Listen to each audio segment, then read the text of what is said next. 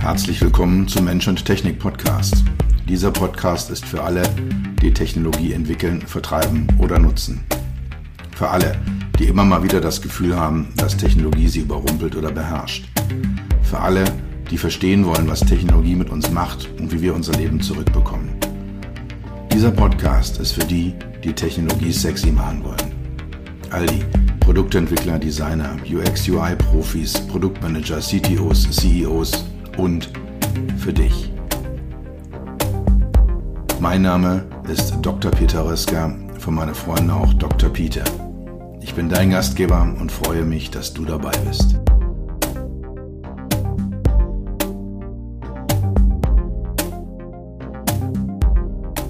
Ich habe es in der Folge von vor zwei Wochen, der letzten Folge des Mensch-Technik-Podcast, ja schon angekündigt, dass noch eine weitere Folge zum Thema Automotive Trends im Frühjahr 2022 kommen wird. Und letzte Woche hatte ich mich auf die Trends fokussiert, die direkt mit dem Fahrzeug zusammenhängen, die das Fahrzeug selbst betreffen. Die heutige Folge wird eher so in Richtung Prozesse, Business, Industrie als solche hineingehen. Ich hatte vor zwei Wochen fünf Trends angekündigt, über die ich mir Gedanken machen wollte und diese Gedanken mit euch hier teilen wollte. Bei der Recherche für diese Folge habe ich dann festgestellt, erstens mit dreien dieser Punkte kommt schon eine Menge Holz zusammen und zweitens bin ich in den beiden Punkten, die ich jetzt einfach mal unter den Tisch fallen lasse, nicht wirklich Experte, weil ich, ja, sie haben halt eben einfach relativ wenig dann auch zu tun mit dem Verhältnis von Mensch zu Technik, mit dem Verhältnis von Nutzer zu Fahrzeug, von Fahrer zu rollendem Roboter. Also die Bereiche, wo ich meine Kernexpertise sehe, sind von den zwei Punkten, die jetzt hier nicht stattfinden werden, nicht so stark betroffen. Geblieben sind drei Aspekte, die ich hier mal andiskutieren möchte. Das eine ist das Thema Plattformanbieter für Elektrofahrzeuge. Das zweite, Over-the-Air-Updates als Umsatzbringer oder als Trend generell in der Fahrzeugindustrie. Und dann nochmal ein Bereich äh, zum Thema Kooperation zwischen den Big Tech-Firmen, Big Tech, äh, dann sind aus unserer eher westlichen Sicht heraus eigentlich immer Amazon, Google, Apple, Facebook mit gemeint. Ähm, es kommen sicher noch Alibaba und Tencent in China dazu. Der Bereich ist sehr, sehr stark äh, volatil, er, er bewegt sich sehr stark, er verändert sich sehr stark. Da können auch mal Firmen dazukommen oder Firmen ändern eigentlich auch ständig ihre Positionierung. Aber mit dem Begriff Big Tech meine ich halt eben diese großen Player im digitalen Bereich, im Internetbereich, die wir alle kennen, die wir alle nutzen, denen wir alle nicht mehr ausweichen können. Und da tut sich einiges im Verhältnis dieser Firmen zur Fahrzeugindustrie. Und da wollte ich jetzt einfach mal drauf schauen, was sich dann auch am Ende für die Nutzer da ändern kann. Fangen wir an mit dem ersten der drei Punkte Plattformanbieter für Elektrofahrzeuge.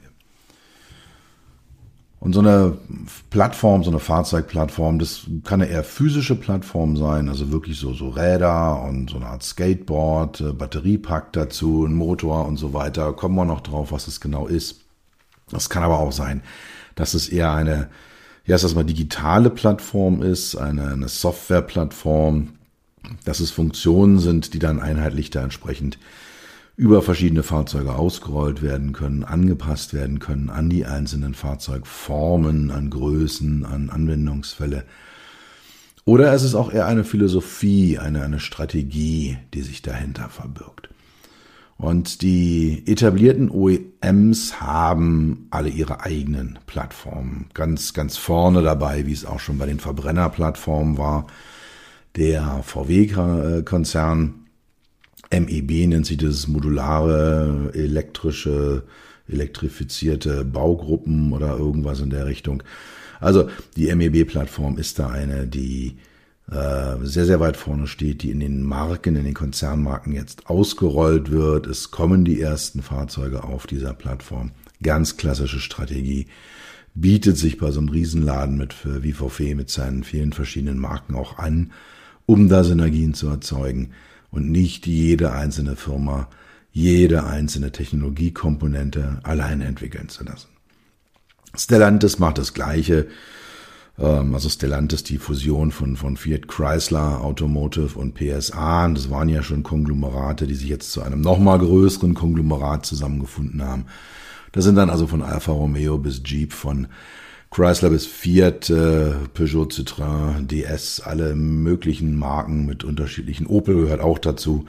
Äh, alle möglichen Marken vereint, die dann halt eben mit einheitlichen Elektroplattformen bestückt werden sollen. General Motors macht es, Renault macht es, Hyundai Kia macht es.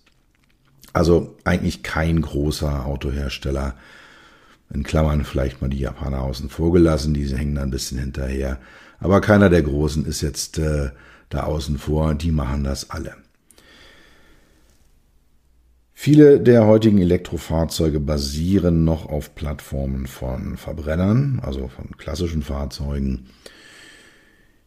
Das äh, also Beispiel dafür ist der Mercedes EQS, der ähm, noch die klassische S-Klasse-Plattform nutzt. Problem dabei ist, äh, dass man viele der Vorteile, die Elektrofahrzeuge bieten, zum Beispiel die bessere Raumnutzung, äh, spezifische Elektronik, aber auch Anforderungen, die sie haben, zum Beispiel an den Stromverbrauch einzelner Komponenten. Meine, die, die, äh, der große Engpass bei Elektrofahrzeugen ist immer noch die Reichweite des Speichern der Energie. Und wenn man dann Komponenten drin hat, die übermäßig Strom verbrauchen, ob es jetzt Infotainment ist, ob es äh, die Soundanlagen sind ähm, oder elektrische Fensterheber oder was auch immer, die sind alle nicht bei den Verbrennern optimiert auf Stromverbrauch und das äh, machen diese spezifischen Plattformen. Also Fahrzeuge, die einfach auf Elektro oder wo man den, den Verbrennungsmotor, den Diesel, den Benzinmotor rausgenommen hat und einen, durch einen elektrischen Antriebsstrang ersetzt hat, haben in vielerlei Hinsicht eben diese Optimierung, die mit Elektroplattformen einhergeht, noch nicht realisiert. Kommen wir auf das Thema, worum es mir eigentlich geht.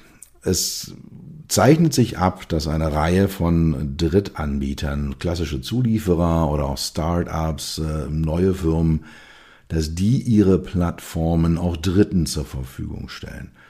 Und es bietet sich beim Thema Elektrofahrzeuge an. Die Technologie im Antriebsstrang ist deutlich einfacher zu beherrschen als die doch sehr komplexe Verbrennertechnologie. Von daher können sich dort Startups etablieren. Viele der, der Zulieferer haben auch schon Erfahrung äh, im Elektrobereich, wird es nicht elektrischer Antriebsstrang, elektrischer Antriebsstrang sein, aber in anderen Bereichen der Elektromobilität. Und ja, dann, dann können die ihre Erfahrung dann entsprechend einbringen und können dann dort entweder Komponenten oder das, was man also Rolling Chassis nennt, äh, was man Rolling Chassis nennt, als Rolling Chassis bezeichnet, ähm, auf den Markt bringen und Dritten, Dritten anbieten. Und da gibt es ein paar Firmen, die sind da ganz gut aufgestellt. Eine Firma, über die ich ein bisschen intensiver reden möchte, ist RE. Ähm, die zweite ist Bosch Benteler. Es gibt aber auch weitere, IAV zum Beispiel, ein äh, Entwicklungsdienstleister aus Berlin, der hat schon vor zweieinhalb Jahren auf das CES eine eigene äh, Elektroplattform vorgestellt. Und ja, tritt damit an seine Kunden heran und sagt, hey, wenn, wenn ihr ein Auto bauen wollt, wir können euch hier einen Antriebsstrang, ein Chassis, eine Batterie liefern, dass die rollt, das fährt. Ein etwas anderes Konzept äh, äh, wenden Firmen wie Bollinger Motors oder Canoe an, zwei Automobil-Startups aus Kalifornien, die als quasi Spin-off ihrer eigenen Fahrzeugentwicklung die grundlegenden Plattformen auch anderen zur Verfügung stellen damit die wiederum relativ schnell und einfach Autos aufbauen können. Schauen wir mal genauer hin äh, bei Re. Das ist ein israelisches Startup und äh, treten sehr selbstbewusst auf, waren jetzt dieses Jahr auf das CES auch mit einem großen Stand vertreten. Ähm, relativ lange mit denen geredet. Es sind auch so ein paar alte Buddies, die von anderen Firmen dorthin gewechselt haben, bei äh, Re untergekommen. Machen dort einen sehr, sehr guten Job. Die, was Re macht, ist im Prinzip den gesamten Antriebsstrang, also Motor, Getriebe, Räder, Federungen auch noch mit bei, also das Fahrwerkkomponenten in Einzelkomponenten zu zusammenzufassen, zu kondensieren. Also im Endeffekt sehen diese Komponenten so aus, dass da ein Rad ist, dass da ein Bremssystem ist, dass an jedem Rad ein Motor ist mit einer entsprechenden Steuerungselektronik. Gibt es eine zentrale Elektronik noch, die die vier Räder dann oder die zwei angetriebenen, zwei nicht angetriebenen Räder miteinander koordiniert. Kommt noch ein bisschen Sensorik dazu, Elektronik, Hardware, Software.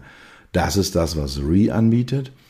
Und äh, sie zeigen auch immer wieder Fahrzeuge, die auf ihrer Technologie, auf dieser Idee dieses äh, sehr stark konzentrierten, fokussierten Konzepts, Endeffekt Rad plus Motor, äh, basiert. Und da kann man tolle Sachen machen, von irgendwelchen autonomen People-Movern über SUVs. Sie haben eine LKW-Variante dabei. Also das ist dann sehr, sehr einfach, ähm, so Fahrzeuge drauf aus, aufzubauen.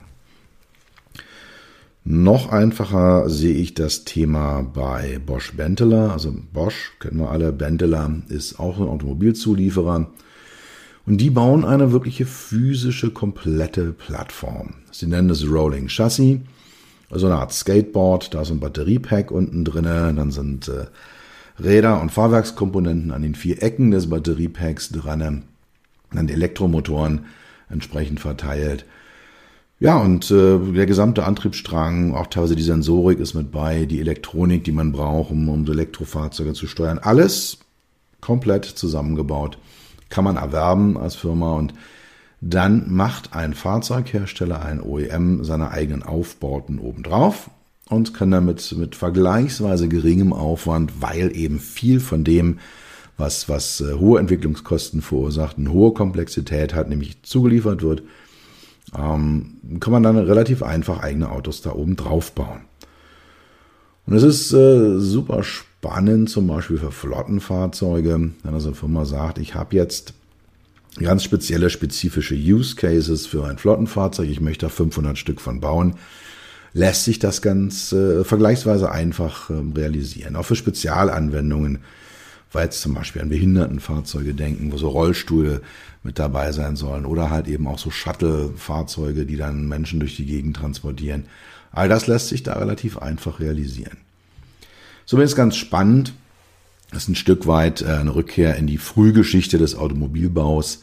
Es gab schon so in den äh, ja, 10er, 20er Jahren des 20. Jahrhunderts bis in die 30er Jahre hinein eben Hersteller, die solche Chassis gebaut haben, dann mit Verbrennungsmotoren. Und dann konnten Firmen, Karosseriefirmen ihre eigenen Karosserien da oben draufsetzen, draufbauen. Also das mutet jetzt modern und neu an, ist aber eigentlich in der Fahrzeugindustrie ein alter Hut.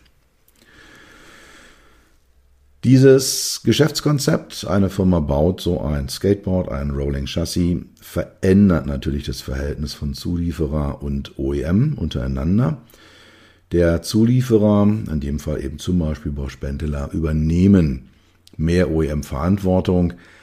Es geht halt eben bei der Entwicklung, Konstruktion los, äh, geht beim Testen, beim Herstellen der Sicherheit, äh, beim, beim äh, Homologieren weiter und geht dann eben auch in die Produktion rein dass da mehr und mehr rüberwandert. Und ähm, ja, es verändert sich halt dann eben äh, die Rolle des, des OEMs dahin, dass er eigentlich nur noch die, nur noch, ne, dass er den Hut macht, also das, was oben drauf sitzt, damit Branding schafft, damit Use Cases erfüllt, ähm, Anwendungen entsprechend ermöglicht. Es sind kleinere Serien möglich. Ähm, es gibt auch die Möglichkeit, dass mehr Start-up-Firmen auf eben bewährte Technologien, auf bewährte Zulieferer zurückgreifen können.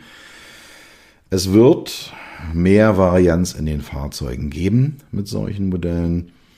Es wird auch eine an, einfachere Anpassung an lokale Gegebenheiten geben. Wir sind ja in unserem Denken hier immer sehr, sehr stark äh, westlich orientiert, jetzt in Deutschland oder auch in Europa, in den USA. Auch die Anwendungsfälle in, in China, in äh, weiten Teilen Asiens haben sich ja unseren angeglichen. Aber wenn wir jetzt mal nach Afrika gehen, nach Süd Südamerika gehen, Südostasien gehen, dort gibt es einfach Umweltbedingungen, lokale Gegebenheiten, die wir uns so, die wir gar nicht so vor Augen haben, die bei uns gar nicht so abgebildet sind, aber die man dann mit solchen Fahrzeugkonzepten sehr einfach befriedigen kann und damit dann die, die Bedürfnisse und auch die Geschmäcker der, der lokalen Kunden abdecken kann und halt eben auch lokale Use Cases entsprechend erfüllen kann. Gut, kommen wir zum zweiten Thema. Over-the-Air-Updates. Over-the-Air-Updates als Umsatzbringer, als Tendenz im Fahrzeug.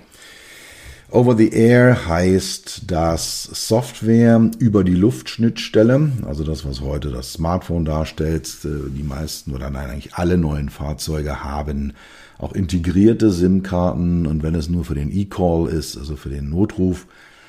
Aber Fahrzeuge sind Knoten im Internet, Fahrzeuge produzieren Daten, Fahrzeuge konsumieren Daten, sie verarbeiten Daten und Sie sind eben im dauerhaften Datenaustausch des Internet der Dinge komplett abgebildet.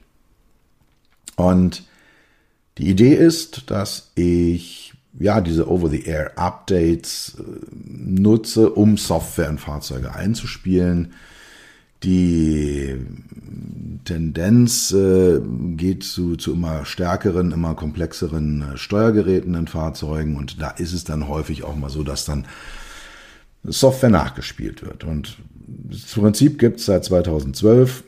Ähm, meistens dreht es sich in der Vergangenheit und bis heute um unkritische Infotainment-Funktionen.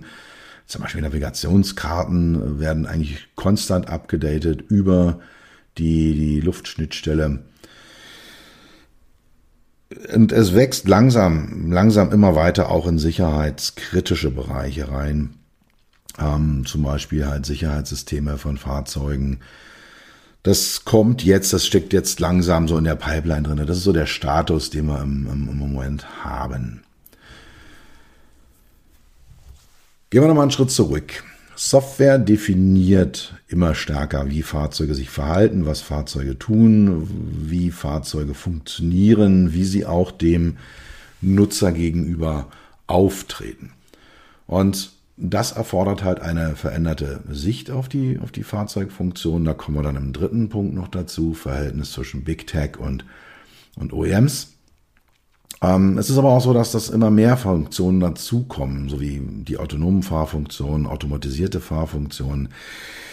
Ähm, ja, auch die ganzen Infotainment-Sachen werden immer, immer größer, die Konnektivität wird immer mehr und überall dort wird Software verwendet und damit werden, wird das Datenvolumen der, der Over-the-Air-Updates und es wird auch die Frequenz der Over-the-Air-Updates ständig ansteigen.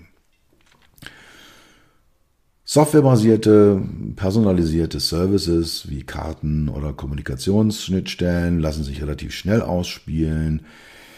Ähm, wir haben, werden Rückrufe, weniger Werkstattbesucher haben. Also bis, bis dato läuft ja vieles der Software-Updates über Werkstätte. Da kriege ich dann einen Brief von, meiner, von meiner Werkstatt. Bitte kommen Sie mal, wir müssen da was machen. Und ich weiß auch nicht, wie viel Software-Updates laufen, wenn ich mein Fahrzeug zu einem, ich sag's mal, traditionellen Service, äh, einem Ölwechsel oder einer Reparatur in die Werkstatt bringe. Ich vermute, dass da jedes Mal auch ein neues Softwarepaket aufgespielt wird. Die Autohersteller waren sich über viele, viele Jahre mal sehr, sehr sicher, dass ihre Fahrzeuge völlig fehlerfrei sind und dass die fehlerfrei an die Kunden ausgeliefert werden. Aus dieser Sicherheit hat sie die, ja, das Software Defined Car, also das, äh, ja, die hohe Anteil von Software an Autos erheblich entfernt. Gut, was kann man denn jetzt machen mit diesen Software-Updates over the air? Da gibt es zum Beispiel solche Sachen wie Functions on Demand, also dass ich mir Funktionen nachkaufen kann. Viele Funktionen sind eben stark Software getrieben. Da habe ich dann so einen Satz an, an Rechenleistung im Auto, da habe ich ein paar Sensoren im Auto und damit kann ich verschiedenste Dinge machen und kann dann zum Beispiel sagen, ja, äh, ich kaufe jetzt das Auto mit einer relativ geringen Automatisierungsstufe. Das kann dann ja vielleicht den Abstand zum Vorderfahrzeug halten und die Spur halten. Und wenn es dann eine neue Version dieser Software gibt mit mehr Funktionen, dass das Auto vielleicht auch alleine einparken kann oder auch alleine äh, irgendwelche Engpässe durchfährt äh, oder dass auch die Geschwindigkeit erweitert wird. Vielleicht kann ich diese Automatisierungsfunktion in der eigentlichen Variante nur bis 120 Stundenkilometer nutzen. Dann gibt es irgendwann eine Version, die kann es auch bis 180 kmh. Also solche Sachen kann ich dann nachkaufen äh, um, um sie dann nachinstallieren und ja, und damit dann halt mein Fahrzeug ständig updaten, neue Funktionen eben dazu nehmen. Vielleicht kann ich auch bestimmte Dinge nur zeitweise freischalten. Dass ich sage, ja, ich möchte die Sitzheizung nur im Winter haben und zahle im Sommer nichts dafür. Oder wenn ich weiß, ich fahre jetzt in den nächsten drei Wochen sehr viel auf der Autobahn, kann ich vielleicht zeitweise ein Stück Software freischalten, was mir das Fahren auf der Autobahn erleichtert und unterstützt. Und wenn ich es nicht brauche, dann brauche ich es nicht und dann brauche ich es auch nicht zu bezahlen. Ein konkretes Beispiel ist, äh, Tesla verbaut in seinen Fahrzeugen überall die gleichen Batterien, bietet sie aber in unterschiedlichen Reichweiten an. Das heißt, da wird über eine Software wird die Batterie künstlich runtergeschnitten. Also wenn ich weniger bezahle, habe ich weniger Batteriekapazität, die wird dann künstlich begrenzt und kann weniger weit fahren. Und eine Geschichte, die, die auch zeigt, wie Tesla so tickt, Sie haben es ja nicht aus, aus reiner, reinem Altruismus gemacht, äh, sondern es war eine Marketingmaßnahme, als der Hurricane Irma 2017 Richtung Florida zog, haben sie in allen Fahrzeugen, die in Florida waren, die volle Batteriekapazität freigeschaltet, damit die Leute eine höhere Chance hatten, vor diesem Hurricane sich in Sicherheit zu bringen. Ja, also Functions on Demand, auch HMI on Demand, äh, sicher ein Thema, was mich auch in Zukunft äh, stark beschäftigen wird. Ich diskutiere das gerade mit ein paar Klienten von mir, dass man zum Beispiel neue HMI-Varianten herunterladen kann. Das geht dann um Skinning, es geht aber auch um Funktionen, die zusätzlich freigeschaltet werden. Also da wird einiges kommen, was dann auch den Nutzern im Fahrzeug, dem Besitzer eines Autos es ermöglicht, Funktionen dazu zu kaufen oder anzupassen oder seinem persönlichen Geschmack anzupassen. Das Ganze ist eine Umstellung des Geschäftsmodells. Es ist eine, ich möchte nicht sagen disruptive Änderung, aber es ist schon eine tiefgreifende Änderung in der Autoindustrie. Es geht also mehr in den Verkauf von Dienstleistungen und weniger in den Verkauf von physischen Werten. Also, wenn mir heute ein Fahrzeughersteller zwei Tonnen Stahlgummi was auch immer vor die Tür stellt, ist es ein physischer Wert und es kommt jetzt das Geschäftsmodell hinzu, dass man da auch Services flexibel dazu kaufen kann. Das langfristige Ziel der OEMs wird langsam sichtbar. Es geht um den Aufbau und die Integration von kompletten Ökosystemen. Auch da wieder das Thema Daten, weitere, weitere Datenvielfalt. Also wie bewegt sich ein Fahrzeug in, in der Ladestruktur, in der Ladeinfrastruktur? Wie bewegt es sich im Verkehr? Und daraus dann halt eben zusätzliche Services, attraktive Funktionen abzuleiten und, und digitale Dienste den Kunden dann auf Basis der Daten anzubieten. Großes Problem, diese Schnittstelle, diese Datenschnittstelle kann zum Hacken des Fahrzeuges verwendet werden. Ist alles schon passiert, ist alles möglich und man kann ein sehr, sehr hohes äh, Sicherheitsniveau erreichen. Es wird aber nie perfekt sein. Ein weiteres Problem ist, äh, dass geheime Updates aufgespielt werden können, dass da an meinem Fahrzeug einfach rumgefummelt wird seitens des Herstellers, ohne dass ich es weiß. Da gibt es äh, überraschend aus China ein Beispiel, da gibt es die Marke WM, Weltmeister, die ständig Updates, Software-Updates runtergeladen haben, ohne Wissen und ohne Zustimmung der Nutzer. Und die sind dann verklagt worden von den Fahrzeugbesitzern. Und zwar auch erfolgreich verklagt worden. Also da muss jetzt zumindest eine Information und eine Zustimmung, also eine Information gegeben werden und eine Zustimmung eingeholt werden, damit die äh, Software da aufgespielt werden kann. Das Auto wird damit dann mit den Over-the-Air-Updates mehr und mehr zum Smartphone auf Rädern. Die User Experience kann dadurch besser werden. Höhere Flexibilität, was die Funktionen angeht, mehr Personalisierung, was das HMI angeht, auch was die Funktionen angeht. Schnellere Updates, höhere Sicherheitslevels, weniger Aufwand für mich. Ich muss nicht mehr für jedes Software-Update in die Werkstatt fahren. Also da zeichnet sich ab, dass die User Experience sich erheblich verbessern kann durch Over-the-Air-Updates. Sie kann aber auch schlechter werden. Wir haben mit dem Automobil ein sehr, sehr zuverlässiges technologisches Artefakt, was wir besitzen. Die Verfügungsrate ist extrem hoch. Und es sind Szenarien denkbar und sie treten auch auf, dass so ein Auto ähnlich shaky, ähnlich wackelig wird, äh, ähnlich unzuverlässig wird wie ein PC oder ein Smartphone, wo man dann, also ich stelle es immer wieder fest, wenn auf meinem Smartphone ein äh, Betriebssystem-Update kommt, kommt häufig zwei Tage später nochmal eins hinterher und ich denke mal, da holen sie dann die Fehler raus, die sie beim ersten nicht gefunden haben. Das lässt sich nicht 100% verhindern, auch bei Autos nicht. Und ähm, ja, da werden wir mal schauen, wie die Autohersteller damit umgehen und ob die Nutzer bereit sind, bei einem so teuren und bis dato doch sehr, sehr zuverlässigen Artefakt solche Themen zu akzeptieren. Gut, kommen wir zum dritten Thema, Kooperation zwischen den Big Tech Firmen, eben Firmen wie Amazon, Google, Meta, Apple, Alibaba, Tencent und der Fahrzeugindustrie. Das ist jetzt ein Fall, die OEMs treten ja mal gerne auf, äh, als diejenigen, die so das Thema in der Hand haben, die Konfiguration in der Hand haben, die der, der Master des Produktes, in die das Produkt komplett durchdefinieren. Und diese Rolle wird sich durch Big Tech ändern. Weil die Firmen, die genannten, sind diejenigen, die definieren, die User Experiences definieren, die Funktionen definieren, die Zugänge definieren. Und damit werden, wenn die Autohersteller den Weg weitergehen, den sie eingeschlagen haben, werden sie zumindest einen Teil, wenn nicht sogar langfristig einen großen Teil ihrer Autorität, ihrer Souveränität, ihrer Unabhängigkeit an diese Firmen abgeben. Big Tech ist daran interessiert, die Fahrzeuge in die eigenen Ökosysteme zu integrieren. Und das Problem, was jetzt auftritt, ist, Autohersteller sind immer noch sehr, sehr gut, äh, wenn es um Stahl, Kupfer und Gummi geht. Das ist ihr traditionelles Gebiet, da sind sie aufgestellt, das können sie. Sie fremdeln mit der Softwarewelt, mit der digitalen Welt. Es gibt jetzt so Aktionen wie, wie die Gründung von Cariat bei VW, das ist eine eigene Tochter zum Thema Softwareentwicklung im VW-Konzern.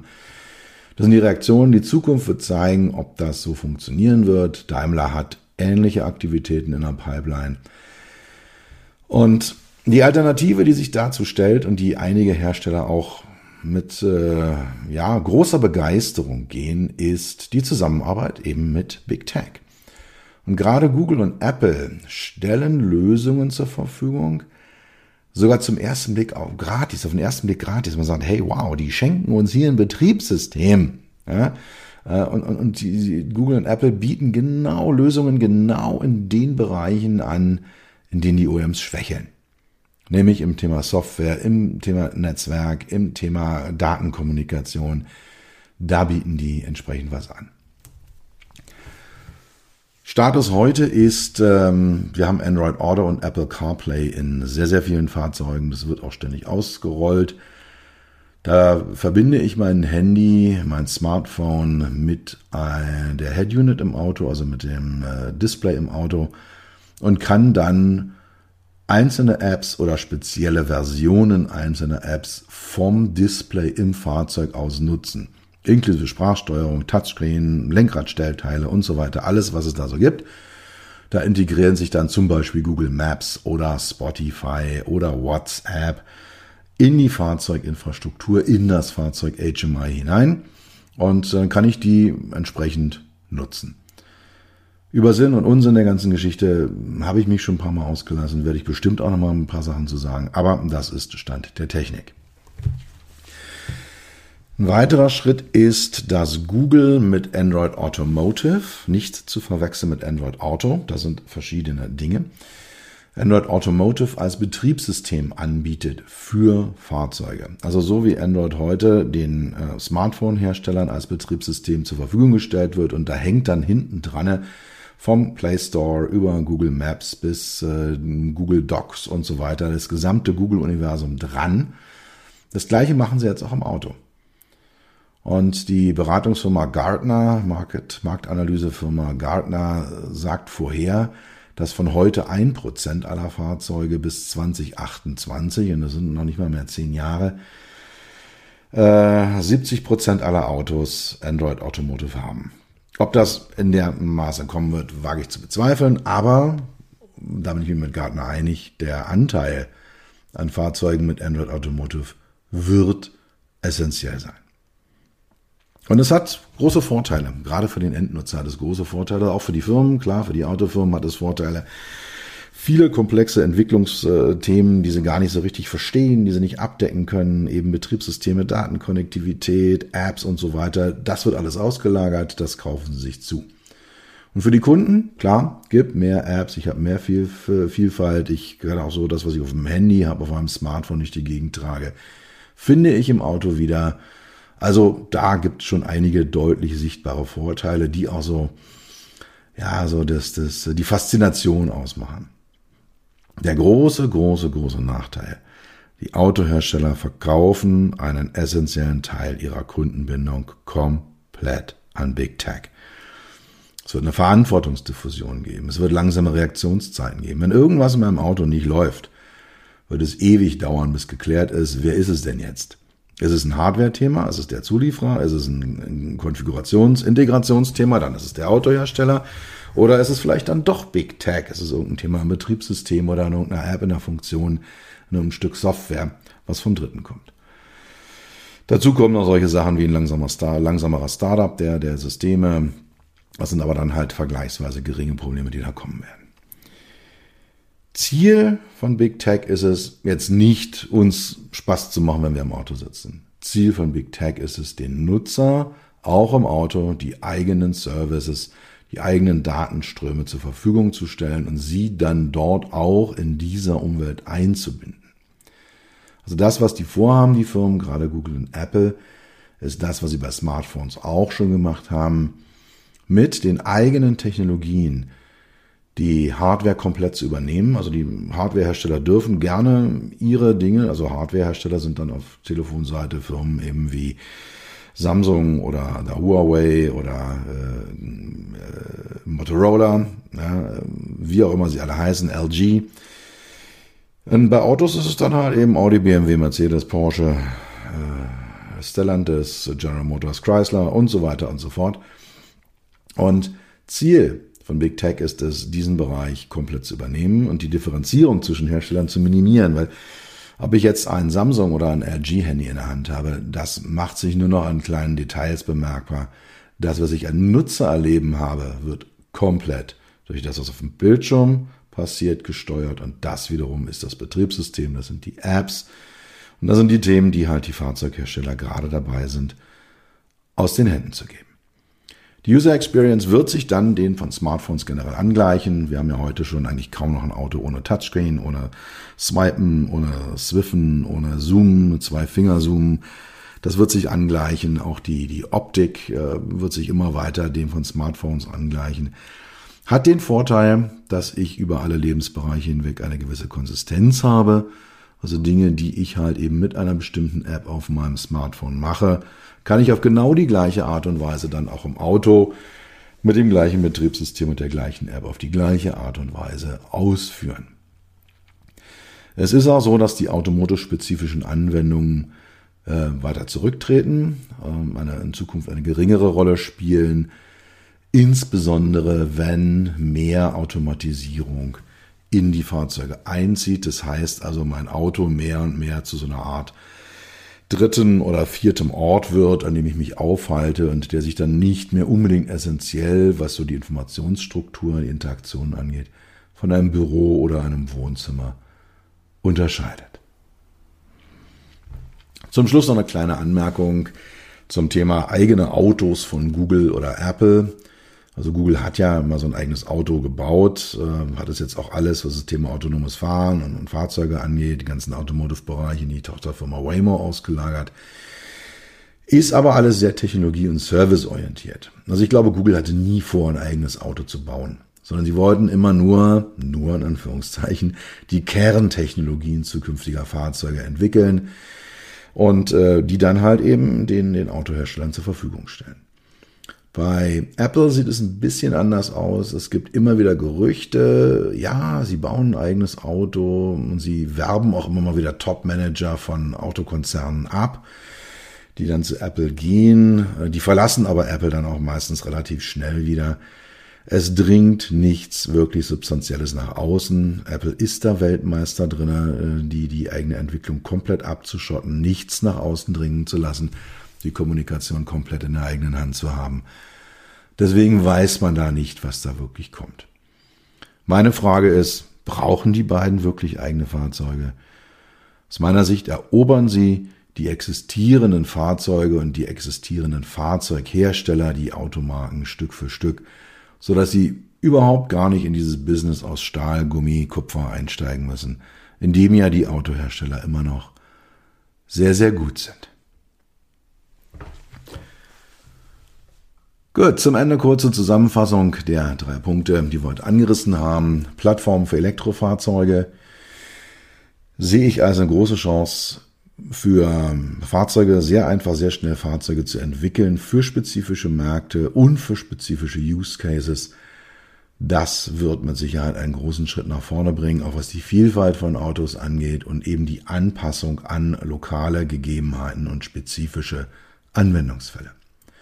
Over-the-Air-Updates, also das, äh, die Software-Updates, das Update von Software im Fahrzeug über die Luftschnittstelle auch das verändert das Verhältnis zwischen Nutzer und äh, OEM, zwischen Käufer und Fahrzeughersteller.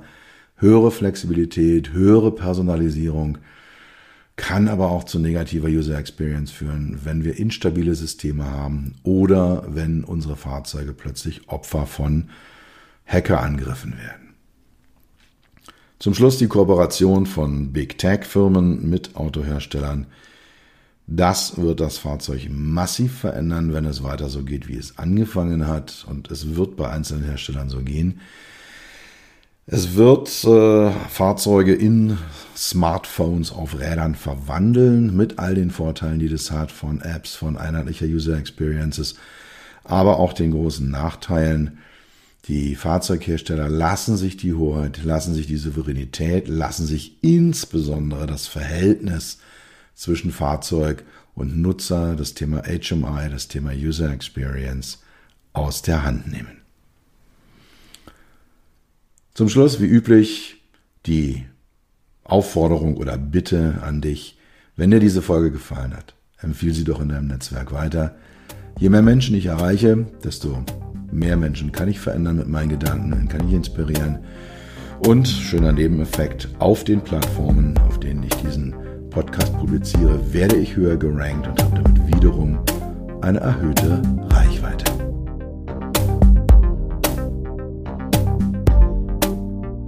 Das war's für heute. Ich bedanke mich dafür, dass du Zeit mit mir verbracht hast. Du hast etwas für dich getan, was dir keiner mehr nehmen kann. Für einen weiteren Austausch findest du mich auf LinkedIn und auf meinen Webseiten www.peter-rösker.com. Rösker mit OE und SS oder unter www.beyond-hmi.de. Bis zum nächsten Mal, pass auf dich auf und bleib gesund.